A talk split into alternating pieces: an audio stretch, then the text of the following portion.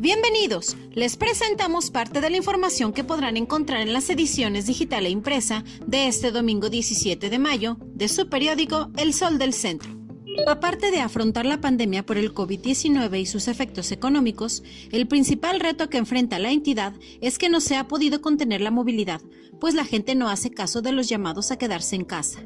Por el contrario, en los últimos días se ha observado un mayor movimiento de personas y de autos en esta ciudad capital. Al respecto, el especialista urbano Alejandro Escalante Cruz señala que hay preocupación, dado que en los estudios y análisis sobre el comportamiento social se puede ver que la gente empezó a moverse más en las calles y esto obliga a seguir reflexionando y valorando la importancia de cuidar la salud. Se recrudece la falta de liquidez entre la población. En abril, las Afores reportaron un aumento del 90% en el retiro en ayuda al desempleo, una tendencia que podría ir a la alza durante las próximas semanas. El economista Gerardo Sánchez recordó que la normativa de la Comisión Nacional de Sistema de Ahorro para el Retiro establece que deben pasar 46 días de la baja del trabajador para que éste pueda solicitar un retiro parcial de los recursos de su cuenta individual como retiro en ayuda al desempleo. Detalló que de las 10 administradoras que operan en México han reportado un retiro de 5.129 millones de pesos durante los primeros cuatro meses del año. Entre viernes y sábado, 45 personas dieron positivo en el estado de Aguascalientes a la prueba de coronavirus COVID-19, con lo que la cifra de pacientes confirmados se eleva a 653, de los cuales el organismo de 187 se ha logrado sobreponer a la enfermedad y 466 permanecen activos. Dentro del comunicado técnico diario, dado a conocer por el Instituto de Servicios de Salud del Estado, se explica que el nuevo fallecimiento reportado la noche del viernes por la Secretaría de Salud Federal corresponde a un hombre de 52 años de edad que permanecía internado en estado delicado dentro del Hospital General de Zona número 2 del Instituto Mexicano del Seguro Social.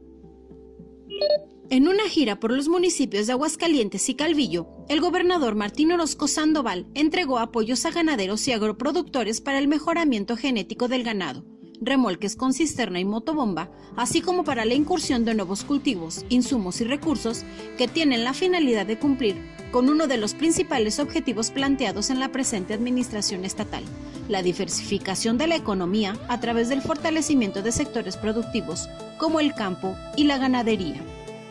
Orozco Sandoval precisó que el gobierno del estado tiene la responsabilidad de propiciar condiciones y diseñar estrategias para contener los efectos socioeconómicos derivados de la emergencia sanitaria en los sectores productivos, siendo el campo uno prioritario desde el inicio de la administración. Los hospitales generales de zona de la entidad se encuentran libres de coronavirus COVID-19 y sin brote de virus entre el personal que aquí labora, al mantenerse estrictos procedimientos de desinfección y limpieza exhaustiva para reducir el riesgo de contagio. Luego que empleados del Hospital General de Zona número 3 del Instituto Mexicano del Seguro Social en la entidad alertaran sobre el presunto contagio de anestesiólogos y médicos cirujanos de este lugar, el área de comunicación social de la delegación Aguascalientes del IMSS negó que personal alguno se haya infectado dentro de la institución. En información policiaca, un joven de 25 años originario de Aguascalientes fue asesinado a balazos en el municipio de San Pedro Tlaquepaque en el estado de Jalisco. Las autoridades de esa entidad investigan si se trató de una agresión directa o fue un robo que no salió bien librado. La agresión se suscitó en la calle Camino a Agua Amarilla, en la colonia Los Olivos de la localidad, donde fue localizado el cadáver de un muchacho de 25 años de edad, quien presentaba dos impactos de bala en el cuerpo.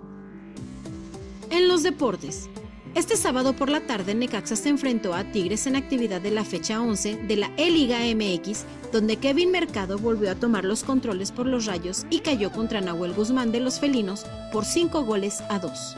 el mediocampista ecuatoriano alineó con Hugo González, Carlos Guzmán, Rodrigo Noya, Ventura Alvarado, Jairo González, Claudio Baza, Yerko Leiva, Maxi Salas, Juan Delgado y Mauro Quiroga. Podrás encontrar el detalle de esta y mucha más información en las ediciones digital e impresa de este domingo 17 de mayo de tu periódico El Sol del Centro.